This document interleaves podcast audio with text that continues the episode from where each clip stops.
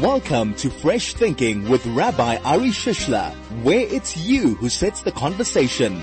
Join us for the next hour as we take a fresh look at how we think about spirituality. Well, let's think about spirituality. It's a good thing to do any time of the year, specifically at this time of the year. Welcome aboard. It's wonderful to be with you. We've just wrapped up the Yom Tov season, which means it's kind of like a big exhale, big collective exhale. That was busy. It was very different this year. You know, the Yom Tov experience was completely different to anything that we had ever done before. And I, I don't know how you found it. I found it very interesting. Feedback was also very interesting. Um, feedback from people and just their experiences of being in shul and the masks and the social distancing and all of the protocols. I really, really, really hope that all of the shuls kept everybody safe, uh, because, you know, it seems unfortunately that the virus isn't going away just yet. So how was your Yom Tov? That's the first thing. If you had an interesting experience over the course of this Yom Tov season, I would be most interested to hear about it, just because it is so different. Three, four, five, one, nine, that's our SMS line, as you should well know by now. You can send a message via Telegram at any time on 0618-951019. You can message us on Facebook at the FM Facebook page. You can tweet us at Chai FM and at Rabbi Shish. And this is a time, uh, we're funny, we're funny living in the, in the southern hemisphere because here we are, we've just come out of the beginning of the year on the Jewish calendar and everybody's already looking towards the end of the year on the secular calendar. and what a year it has been. I think people are very keen to get to have some kind of a break from the stress, unusual stress, different stress. So for us as Jewish people, this is very much a time of beginning. And so I thought we'll talk a little bit about beginnings today. We'll talk about the beginnings of time as they are reflected in the Torah portion we're going to read this week, which is the parasha of Bereshis, the the uh, story of creation of the world. There's a beginning. If you've ever thought of one, right, the beginning of everything. Then we also have the story of the first human beings that were ever created. So there's a story of beginning as well. The beginning of humankind, which of course brings with it the beginning of disobedience. because one of the first stories that you have about people is the story of letting, letting go, uh, dropping the ball, messing up, being given an instruction and then not fulfilling that instruction, as we very well know. So, it's a time of beginnings. We've just come out of Yom Tov, so we're beginning the year. We're reading the parasha of the beginning of creation. So what, what is it that if you had to, for example, if you had to devise a workbook, a handbook, a guide for life, what would you put in the beginning? Like what are the most important things? You're setting up a, whatever you want to call it, a guide for life. There's a good word, right? You're going to set up a guide for life. Imagine you had the opportunity to publish the ultimate guide to living a meaningful and uplifting life. Let's just say that that was your, uh, that, that was the title of your book. That was the goal that you were given. So what goes in the beginning? It's always interesting, by the way, if you read books. It's always interesting to pay attention to how the book begins because surely that gives you a bit of a direction. It's kind of sets the tone, sets the tone for the storyline, sets the tone for the writing style, it sets the tone for the, the message of the book. And that's why I think it's really interesting for us to talk about beginnings, because here we are at the beginning of our Jewish year, at the first Shabbos that's going to take us out of this lofty, beautiful, Yom Tov laden period into the ordinary day to day drag. So what carries us? What's the beginning of the process? You've packed up your resources from Rosh Hashanah, Yom Kippur, Sukkot, Simchas Torah, and now you're stepping out into the world. This is the beginning of that journey. What do you have to pack? What, what do we take? What do we need? What guides us? What's the story that is absolutely important, that is absolutely valuable for us to know at the beginning of a process? And effectively what I'd like to do with you today is to take the the uh, that we're going to read this week and use that as a catalyst. Janine says over here on Telegram, at the age of 49, I discovered I was born in the week of Bereshit, And I love that. What it is, it's a special, special time to be born. Uh, I'll have you know, just for a variety of reasons. But yes, that is absolutely beautiful. And I guess in that case, we can wish you, Janine, a happy birthday. And please God, a year of success. The beginning of a new path. Well, let's talk about this beginning. Love to hear your thoughts and your insights. This is Fresh Thinking with Rabbi Ari Shishler. So there you are. Let's play a mind game over here. Let's, come on, let's see how much creativity we can pull out of the Chai FM listeners. You are writing a book. Okay? This book is, I'll give you a little bit of an insight, uh, insider trading over here. Your book will become an all-time international cross-cultural bestseller. In fact, it's going to become the ultimate bestseller of all bestsellers. Okay, that's the book that you're going to write. And it is a book that is intended as a guide to people how to live the most enriched life, how to live the most meaningful life, how to live the most uplifting life. How do you start your book? right? What, what, what would your opening sentence or opening theme, opening scene, what would it be if you were writing such a book? And you know what's interesting? What's interesting is if you have a look across and, and the, the, the, books of the Torah are really, really interesting as both from a style perspective, from a content perspective. When you look at some of the classic Jewish books that we have, how do they start? Uh, and, and some of them are very much what you would expect, and some of them are very much not what you would expect. So for example, if you were to write a book on philosophy, let's just say that that was the, the theme of your book, Jewish philosophy then you can anticipate that the opening chapter would be of a philosophical nature. You can anticipate that because that's the thrust of your book. That's what you're writing about. You want to engage the reader immediately. You want to contextualize what it is that you're talking about. So you're talking philosophy. You start your book talking about philosophy. Let's say for argument's sake you were to start a book on mysticism. So you would expect that you open a book of mysticism and the first paragraph is going to be highly mystical. It's exactly what you would expect. And if it's a book of law, you would expect that it starts with laws, right? And it just kind of makes sense that that's the way that things should go. That you begin, be, uh, you know, by uh, by referring to something that is core to your subject. If that doesn't happen, okay, if that's not the first thing that hits you when you open a book, you have to ask yourself a question: Whoa, hang on a second. Hang on a second. That doesn't seem to make sense. So here, for example, let's use an example. One of the most famous books of Jewish philosophy has got to be the Moreh HaNevuchim, the Rambam Maimonides Guide to the Perplexed. And it's a deeply philosophical book, a classic. People study it across the board, not only in Jewish circles. So you expect, how's it going to start? It's a book of philosophy. How's it going to start? You expect that it's going to start on a philosophical note. And it does. It does. It talks about the concept of form and it talks about the concept of how the human being is considered Tzelem Elohim in the image of God. So it talks about form and imagery and what does it mean and what's the principle, the, the message of being created in the divine image. So there you go. You're talking philosophy, so you go straight into a philosophical conversation as would be expected. Similarly with the Talmud, right? The Talmud is a book which focuses on Jewish practice and Jewish law. So you open up the beginning of the Talmud and what do you find? You find an issue of law and a, a law that would apply, apply, to us on a daily basis. How you say the Shema every single day. It's a core principle of Judaism. Shema is our declaration of faith. It's a commitment to Judah, to, to Jewish practice. Bingo. There you go. That's exactly what you expect to happen. You expect that the book is going to begin with whatever is central to the particular topic. And the same thing, if you had a look at a Jewish book of mysticism, for example, it's exactly what you expected. A classic book of mysticism would start with a mystical concept. So, you know, you take, for example, the Sefer Yetzirah, the book of formation, which is one of the classic books of Jewish mysticism.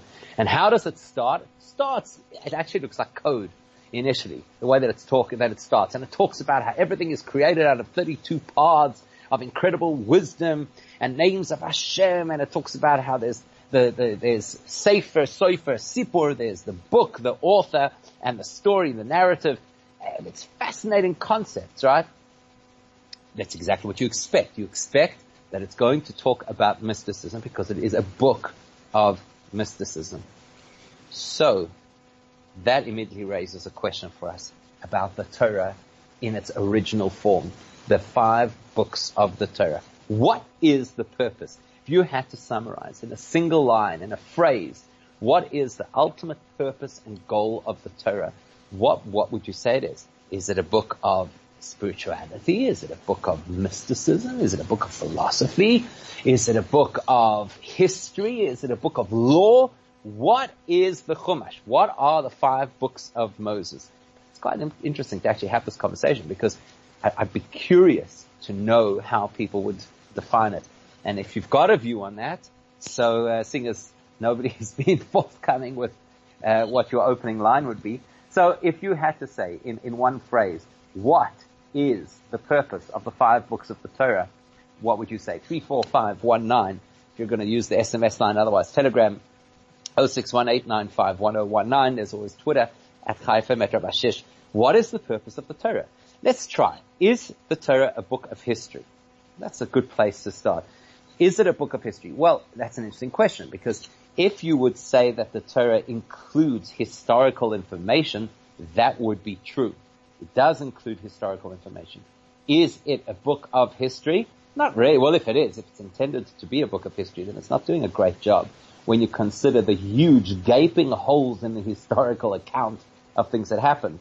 Take, for example, the Torah portion this week. So you, you read that Adam and Eve come into existence. They are created.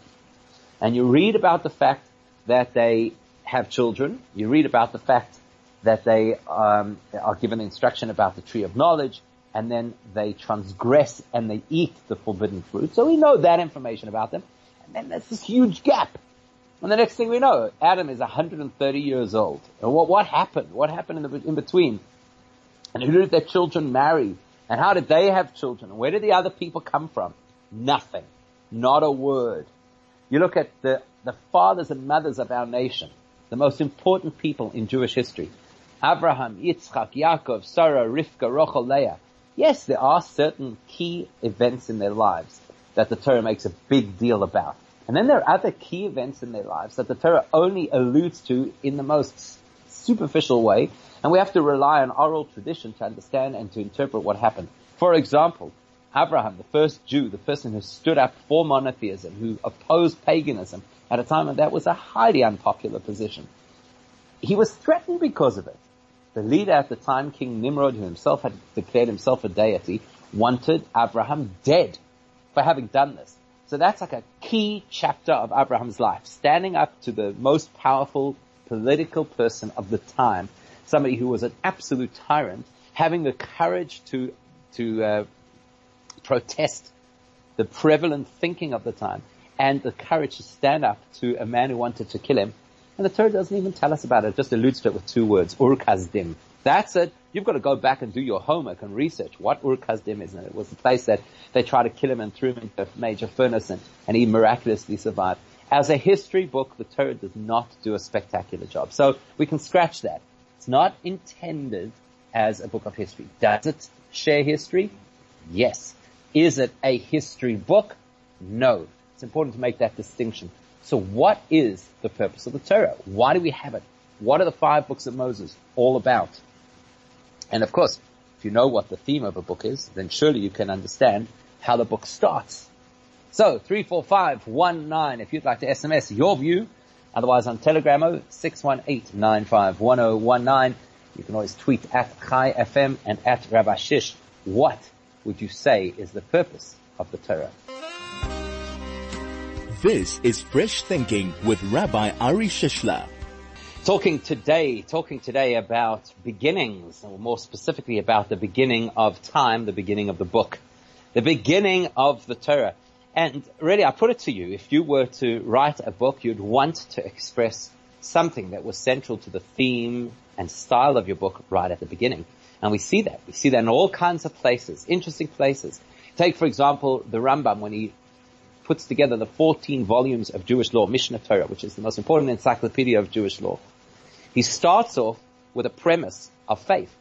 Because if you don't have the faith in the giver of the Torah, why would you be studying these laws? It makes sense. So what about the Torah itself, the five books of Moses? What's the purpose? If you understand what the purpose and theme is, then you can ask yourself the question, how does the opening sentence or the opening paragraph suit the theme?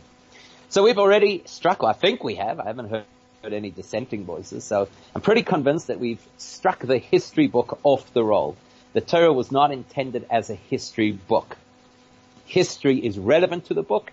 It is some of the only history that we have of certain periods in, in time, but it's not intended as a book of history. That's not the goal. That's not the purpose. So what is the goal and purpose of the Torah? Now, in Hebrew, words are incredibly important. Incredibly important. And if you analyze a word and you understand the etymology of a word, it usually helps you to contextualize what the message of the word is. Let's take the word Torah. Okay, so when you use the word Torah, you're obviously referring to the whole of Jewish teaching in all of its forms. Part of the Torah is intended to be uh, written, in other words, the scriptural part of the Torah. Other parts of Torah are specifically oral and were only recorded over the course of time. So what does the word mean? When I say Torah, what does it mean? Now, if you're familiar with Hebrew, you'll immediately sound, you'll, you'll hear, you'll hear the phonetic connection between this word Torah and other keywords that we're quite familiar with. For example, what did you call your Hebrew teacher when you were at school? Perhaps you're still at school. You're listening to this. So what do you call your Hebrew teacher at school? You would call your Hebrew teacher Mora. Yeah, that's because most most uh, Hebrew teachers tend to be women, right? If it was a man, you would say More. So that word Torah and that word Mora, very closely connected. So what is a teacher? Is a teacher somebody who represents history? Is a teacher somebody who represents philosophy? Is a teacher a spiritual individual? Is a teacher, no, a teacher is somebody who instructs. That's the goal of a teacher. To instruct you. And the ultimate kind of teacher is not just to instruct you with theoretical knowledge. The ultimate goal of a teacher is to instruct you with real, applicable life skills. That's a real teacher. And that's why often you'll learn much more from people who are not your formal teachers than you will from your formal teachers. Your, your formal teachers might very well just share academic information that is useful and, and perhaps uh, something that you, you know, that you'll use for a job or to get a degree or whatever the case is. But you won't necessarily learn about life, how you should be as a human being. You need a good teacher for that. A good teacher, somebody who's going to express to you that there's a lot more to life than just simply garnering information. So that's what a teacher is, right? A teacher is somebody who uh, who helps who helps you to find meaning, who helps you to make your life significant and deep.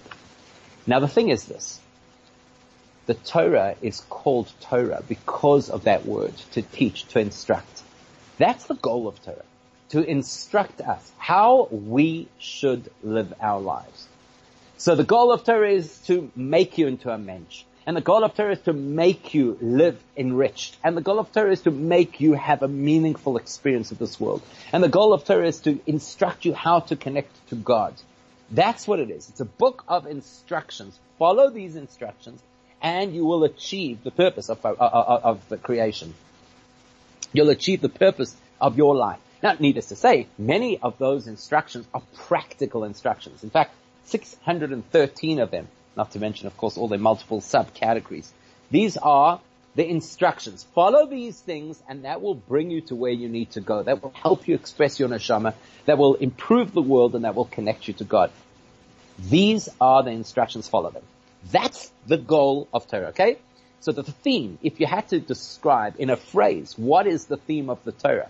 And that includes and is specifically relevant to the five books of the Chumash, the five books of so-called scripture, what we read every single week in Shul. What is it? Instruction. You, as a Jewish person, these are your instructions. This is what you're expected to work on. That's what you're expected to do. And you open the book and you start learning. Okay, this is what I have to do. There's a certain way to eat. There are certain foods I may not eat. There are certain times I may not work. There are certain behaviors that I may not do. There are other things that I'm encouraged to do. The things I have to remember on a daily basis. The things I have to read. And, and you create, you create this, this environment within which you live as a healthy, spiritual, grounded, balanced Jewish person. That's the Torah. A book of instructions. Now, if you're at the beginning of the Jewish year, it makes a lot of sense that this is a time where you start reading that book again.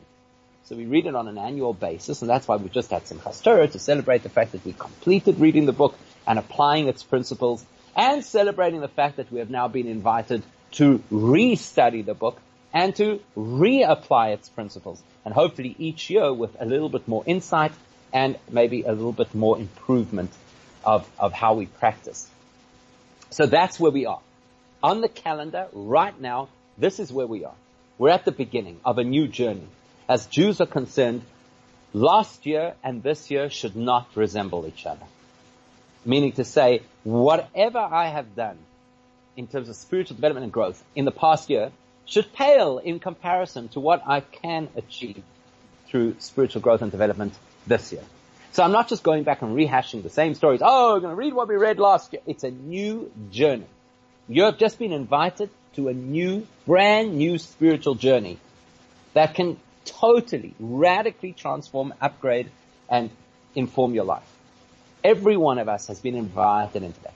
So this coming Shabbos, we're going to open up the Torah. If you're in shul, you'll have a look. You'll see that it is completely heavy on the left-hand side and the right-hand side is, is barely anything because we're right at the beginning not just simply because we're starting the review of the Torah for the 3,000 something time, but because this is a journey for you and I to start a journey that can take us from this Shabbos all the way to next Rosh Hashanah, we'll turn around and say, wow, I learned new things. I received uh, uh, new instructions or I, a new, uh, I got a new perspective on the instructions I've always known that I had. This is the book of instructions. How this book begins must be absolutely critical to fulfilling those instructions, to seeing the value in those instructions, to growing as a result of those instructions. So let's ask ourselves, how does the book begin? And what's relevant about that? What is it about the nature of how this book starts that radically shifts my understanding and appreciation of what it means to be a Jewish person? So, what do you, what do you know about it? What do you know about the beginning of the story? The story of us. The story of our growth. The story of our spiritual development. What do you know about it? Let's think. Let's think and let's unpack and let's uh, try and try and learn the ultimate lesson we could possibly learn from this. Love to hear your thoughts on 34519 if you're using our SMS line. Our Telegram account, you can uh, message us on 0618951019. Otherwise, Twitter at ChaiFM, at Rabashish, and of course there's the ChaiFM Facebook page. Dis-Chem Linksfield has opened a magnificent new store in the neighborhood complex in Linksfield on the corner of Sivan and Club Streets. It is a full line Dis-Chem store, which means that in addition to your meds, supplements, hygiene and health foods, Dis-Chem Linksfield has a wellness and a well baby clinic. There is ample free parking. And remember, Dis-Chem also does free delivery. That's Dis-Chem Linksfield, pharmacists who care. Welcome aboard as we are at the halfway mark. If you haven't yet heard what we're talking about and you've just joined in, haven't yet uh, you haven't yet shared your thoughts or insights, well, you certainly can do so now. Love to have you as part of this conversation. These are your channels. There's an SMS line on 34519. There's a telegram line on 0618951019. And there is social media. The Facebook page, Chai FM's Facebook page, or you've got at Chai FM and at Rabashish on Twitter. So what are we talking about today? We're talking about the beginning. The beginning of a spiritual journey. Yours and mine. Our spiritual journey. We're, the, we're Jewish people. We've just had this incredible run of these beautiful dates on the calendar. Rosh Hashanah, Yom Kippur, Sukkot, Simchas Torah. We're flying. We're flying. And then you've got to kind of get back into the swing of things and back into the grind. And in order to get us started, this week we read the first portion of the Torah, and that's the beginning. The beginning of any process, the beginning of any journey, the beginning of any good book that's going to guide us should chart the course. It should illustrate where it is that we need to go. So you look at the book, the book called the Torah, it's supposed to be a book of instructions and you expect that you open up the book and the very first thing that you're going to read, you expect would be instructions. Could you imagine? It's a terrible comparison, but just to give you the context. Could you imagine if you bought a new product, a phone, uh, I don't know, a new computer, uh, whatever it is, a DIY IKEA kind of piece of furniture. Could you imagine if you opened up the instruction manual and instead of finding an instruction how you put this thing together, how you program your contacts in your new phone, how you assemble this piece of DIY, imagine if instead of that, there were pages, pages and pages of interesting, but apparently irrelevant information. That's what happens when you open the Torah. Here it is, guys, your book of instructions. This is what you need to know how to do Jews, Jewish. right? You want to be Jewish? Here's what you got to know. So you open it up and you expect the first thing is going to be first rule of being Jewish, and it isn't. Instead, you open the book, and it's a rather abstract concept, teetering on the edge of mysticism, how the world was created. Bereshis bara Elokim eis hashamayim ve'is In the beginning, God created the heavens and the earth. The earth was absolute chaos darkness, there was this depth of despair. And then, Vayomer Lekim Yehi Or, Vayehi Or, and Hashem said, let there be light, and there was light. And then you go through all the days of creation, you say, whoa, whoa, whoa, whoa hang on a second. Obviously, this is an important part of our Jewish faith. Obviously.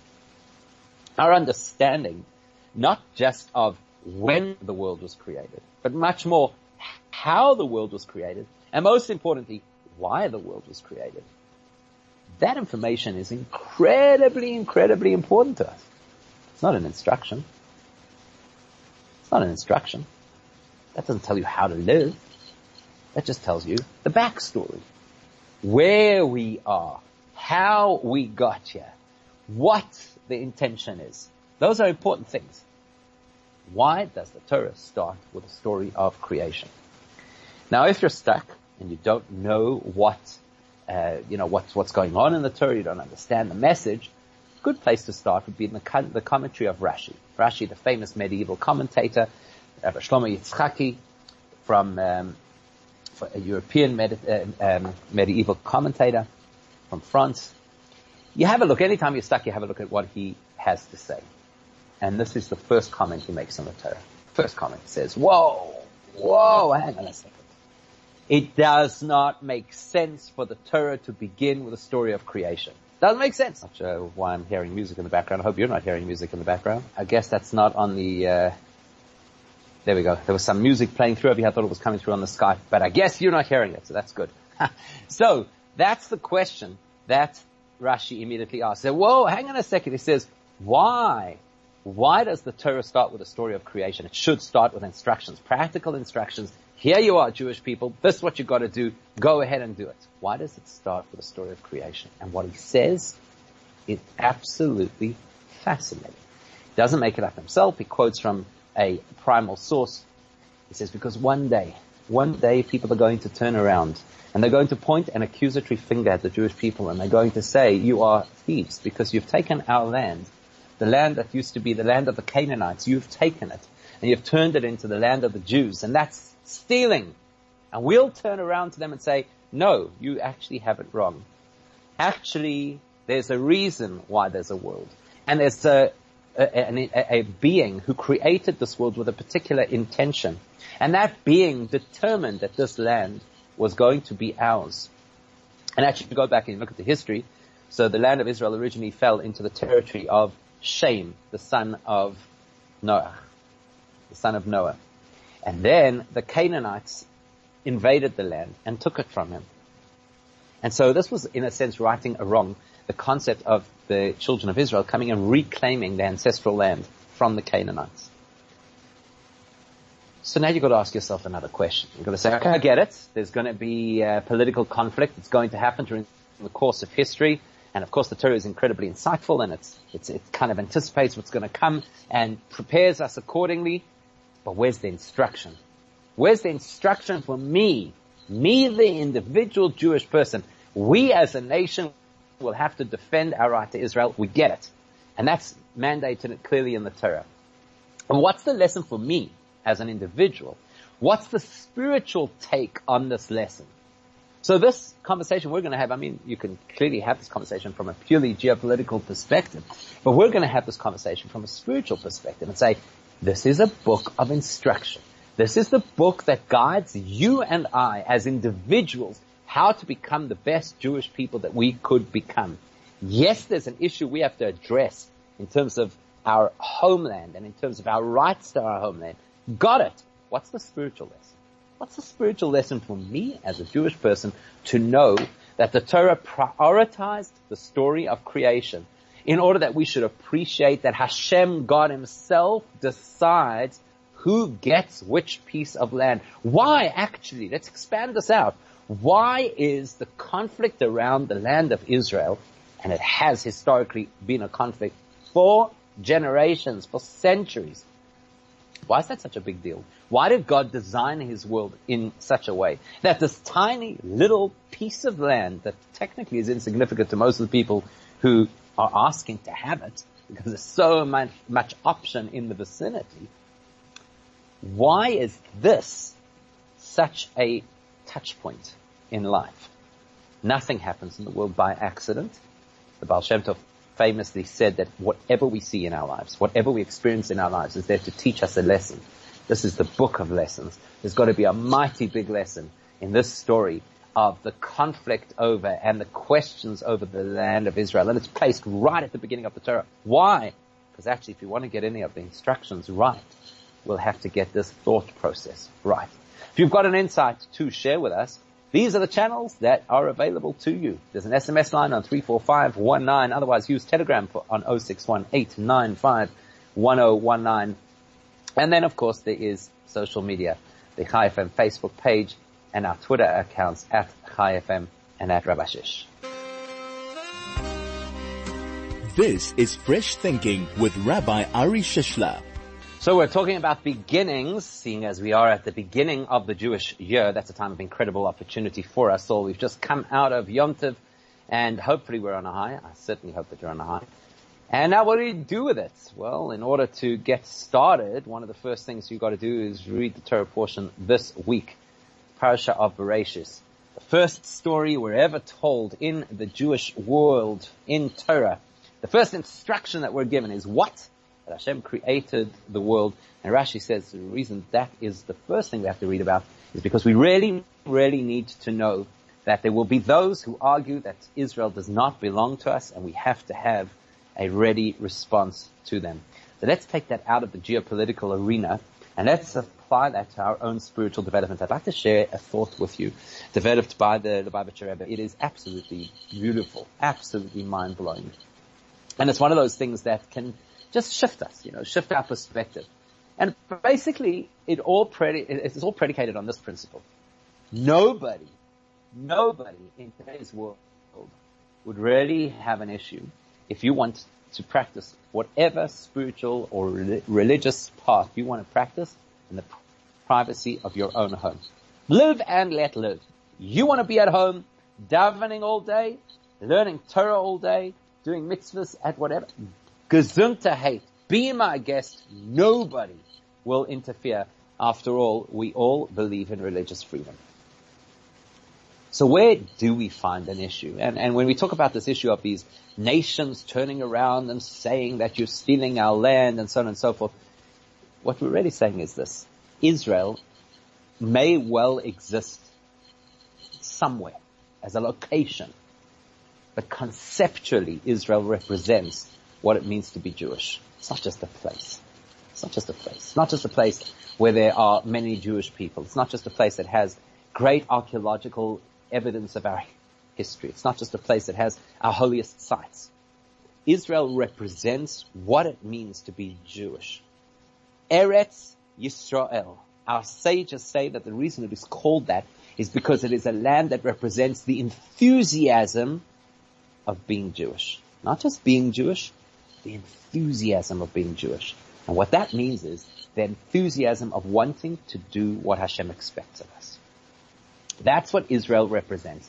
It represents a passionate dedication to doing what Hashem wants from us. And again, nobody will have an issue with that. You want to do that? But be my guest. You want to be a passionately religious, frum observant, whatever word you want to use, Jew, in your space? Go ahead. Be my guest. The issue is that there's another part of the world, and that's called Canaan. We just had it in the Haftarah not so long ago, that the word Canaani, Canaanite, is actually a synonym for merchant.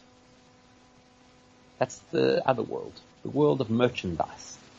There's the world of the shul and of the yeshiva, and if you want to stick yourself behind those doors and immerse yourself in the world of the shul and yeshiva, that's great, go ahead. But then there's another world. The other world is the world of merchandise. What most people call the real world. That's a place where you've got to haggle. That's a place where it's a bit cutthroat.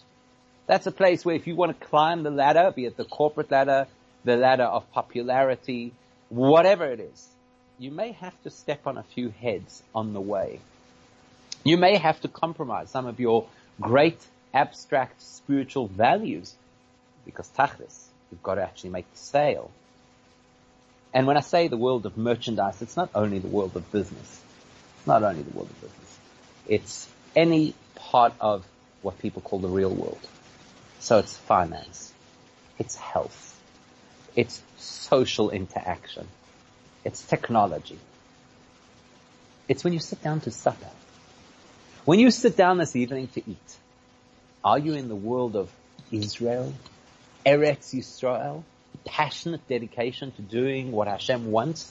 Or are you just simply enjoying your dinner? Because that's what we do. We like good food and we enjoy it and that's fine. When you sit in your office constructing a deal that's going to be this incredible watershed moment for your company, is that a moment of spiritual meditation or is that a moment of business acumen and making sure that you put all the right things in place that this deal works?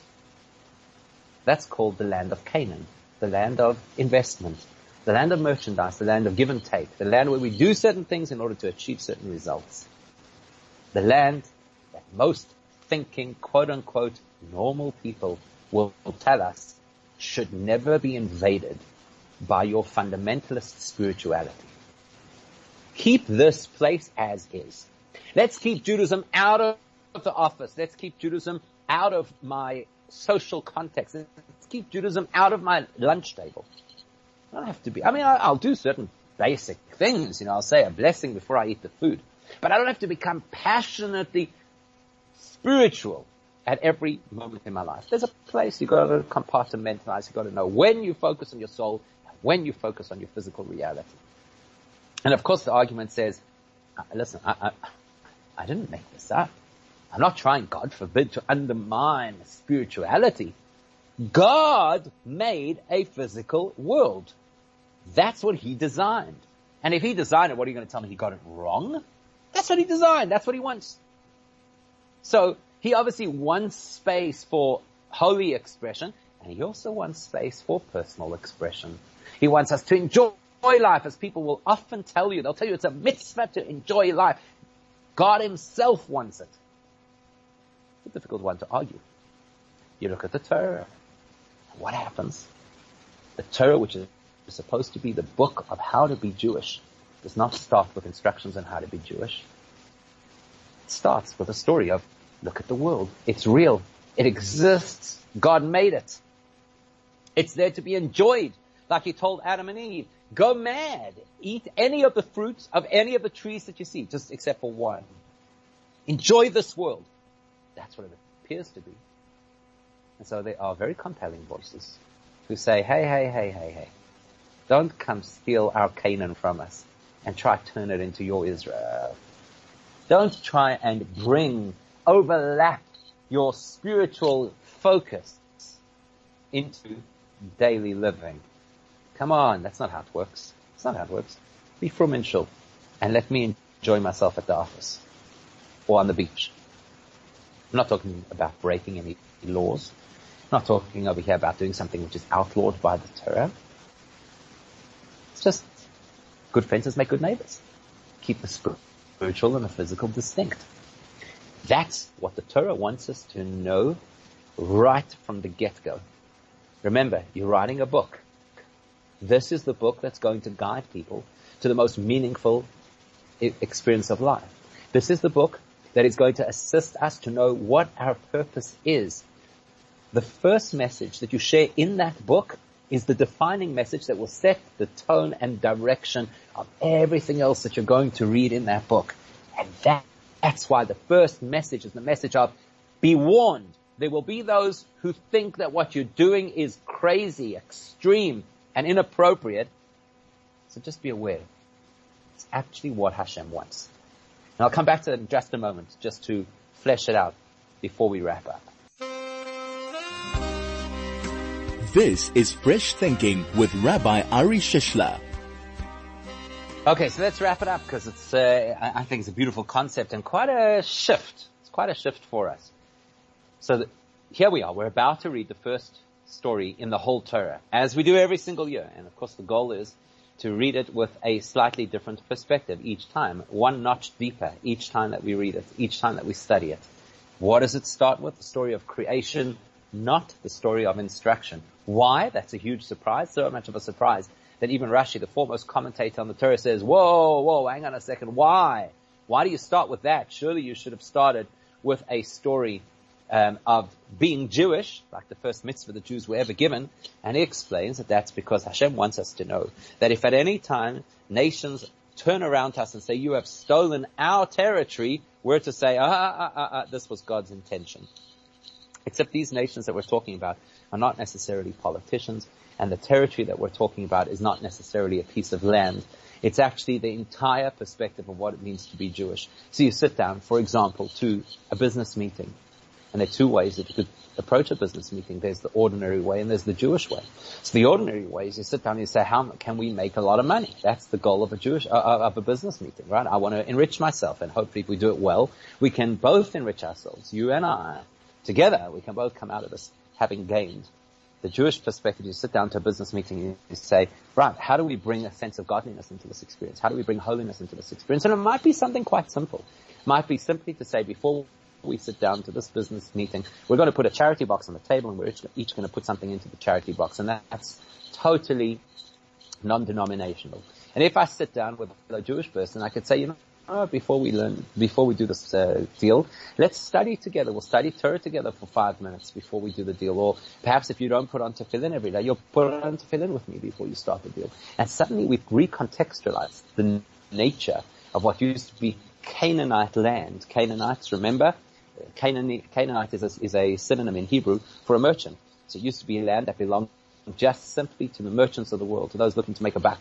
And we're going to turn it into Eretz Israel, a place of divine revelation, a place of connection, a place of holiness. That's our goal and perspective. You sit down to a meal. Of course, without question, you're going to say a bracha before you eat the food.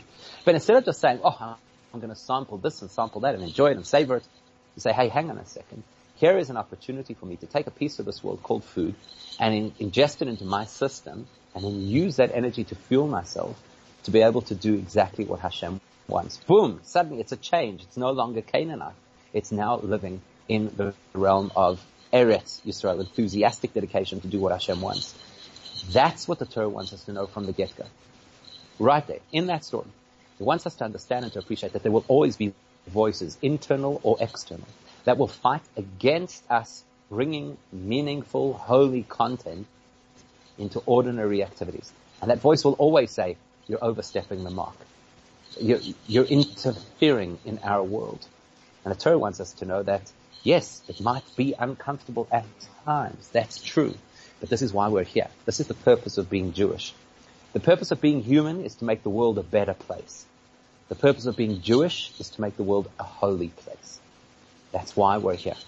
That's why he created a world.